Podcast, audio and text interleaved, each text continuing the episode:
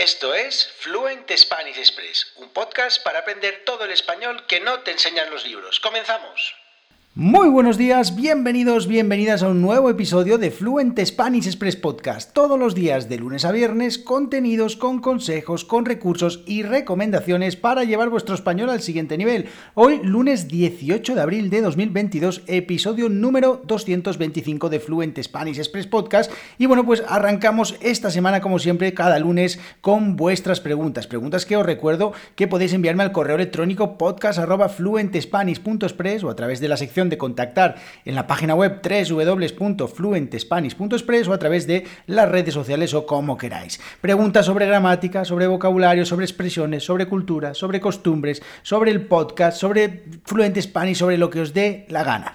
Y antes de empezar este episodio, antes de responder la pregunta de hoy, os recuerdo, para las personas que no lo sepan, mi nombre es Diego Villanueva, profesor de español y director de la Academia Online de Español Fluent Spanish Express, en www.fluentespanish.express. Y allí tenéis acceso a contenidos exclusivos contenidos exclusivos que son audiocursos sobre la cultura española, las costumbres sociales, cómo vivimos, cómo pensamos, cómo actuamos los españoles y las expresiones que utilizamos los nativos españoles. En este momento hay más de 400 expresiones explicadas con sus significados, con sus contextos y bueno, pues que os van a llevar os van a ayudar a llevar vuestro español, como siempre digo, al siguiente nivel. Además, los audiocursos los podéis escuchar directamente en vuestro teléfono móvil como si fuera este podcast y tenéis las transcripciones en la página web, así que bueno, pues eh, podéis escuchar tranquilamente eh, cada episodio del audiocurso mientras estáis, no sé, paseando al perro, llevando al niño a la escuela, eh, fregando los cacharros, planchando la ropa, haciendo ejercicio, lo que os dé la gana y después podéis en la página web consultar las transcripciones por si necesitáis consultar algún tipo de expresión o algún vocabulario. Y además no solo eso, si también, bueno, por estar suscrito o estar suscrita a Fluent Spanish, tenéis acceso a las ventajas de ser suscriptor o suscriptora de Fluent Spanish. Por ejemplo, participar en la comunidad. ¿Y qué es la comunidad? Bueno, la comunidad es un espacio eh, que tenemos en Discord, una plataforma que, bueno, pues allí puedes conectar con otras personas, puedes llegar allí, presentarte, decir de dónde eres, a qué te dedicas, desde hace cuánto estudias español y, y practicar con otras personas escribiendo, hablando y no solo eso, sino también participar en cuestiones, en cosas, en actividades como por ejemplo la de este miércoles en la que estaremos hablando del libro de Gabriel García Márquez, El coronel no tiene quien le escriba. Bueno, pues eh, el miércoles, como digo, miércoles 20, estaremos reunidos más de una hora para hablar sobre este libro, así que bueno, pues os invito a que os suscribáis y participéis en esto.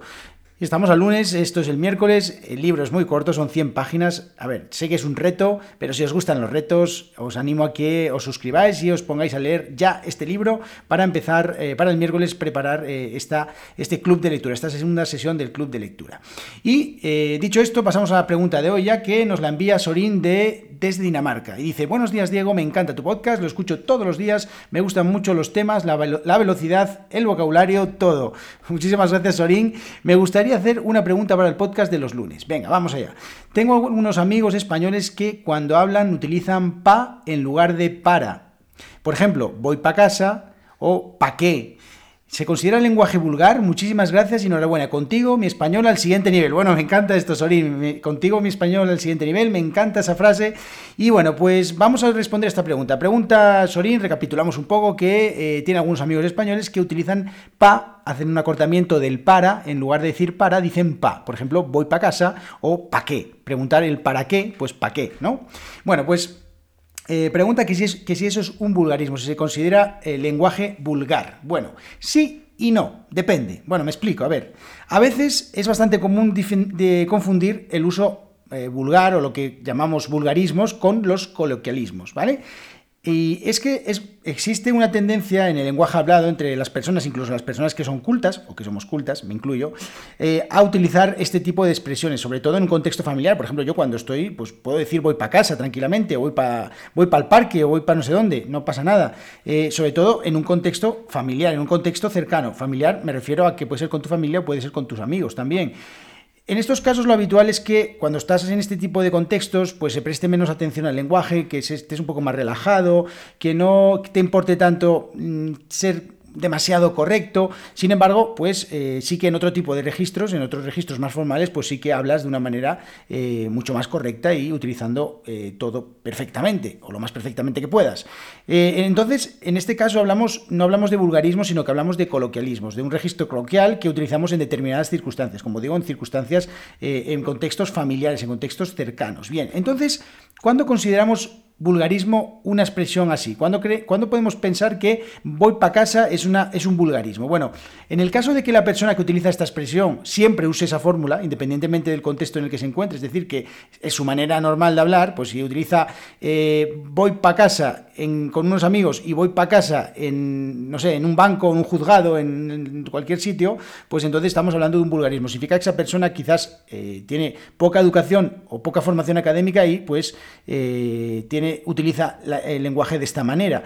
Y esto eh, hay que intentar huir de todo esto porque eh, saber utilizar el español en diferentes registros, porque utilizar eh, un lenguaje, en este caso vulgar, en un contexto formal, pues se, ve, se, ve, muy mal y además se juzga muy negativamente. Una persona que utiliza este tipo de, expresiones en un contexto formal, pues eh, se, bueno, pues se mira con otros ojos, ¿no? Parece que es una persona que denota poca, poca cultura, poca educación, poca formación académica, o sea, entonces eso hay que tener mucho cuidado con ello.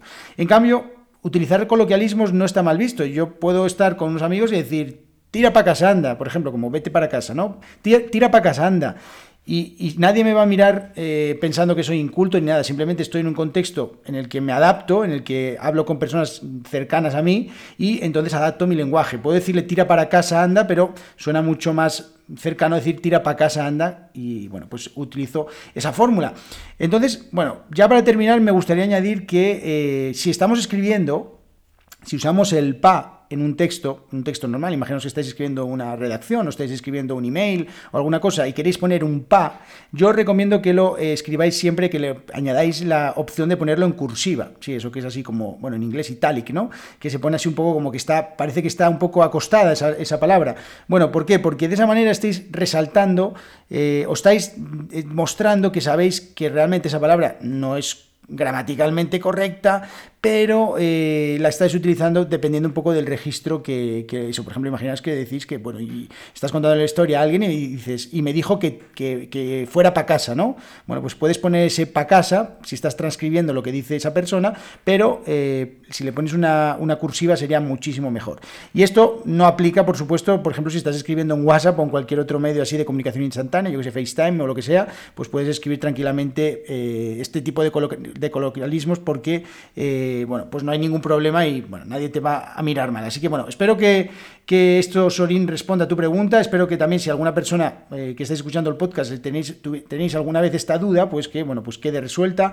Y bueno, pues ya sabéis, podéis enviarme vuestras preguntas al correo electrónico podcast.fluentespanish.express o en la página web o en las redes sociales o donde os dé la gana. Muchísimas gracias a todas las personas que enviáis vuestras preguntas. Ya se están acumulando, o sea que dentro de poquito creo que va a haber una semana dedicada a las preguntas, así que aprovechad a enviarme todas las preguntas todas las dudas que tengáis, porque os iré respondiendo. Y también, últimamente no me mandan muchas preguntas sobre cuestiones relacionadas con cómo, por ejemplo, organizarse para estudiar español o recursos, recomendaciones, pues bueno, podéis enviarme de todo lo que queráis. Yo respondo a todas las preguntas que me enviáis. Así que bueno, esto ha sido todo por hoy. Muchísimas gracias por vuestras valoraciones de 5 estrellas en Apple Podcast, en Spotify, eh, por vuestras reseñas en Apple Podcast. Ya sabéis, nos vemos todos los días de lunes a viernes aquí en Fluent Spanish Express Podcast. Y si queréis aprender todo el español que nos enseñan los libros, en www.fluentespanish.express que tengáis muy buen lunes.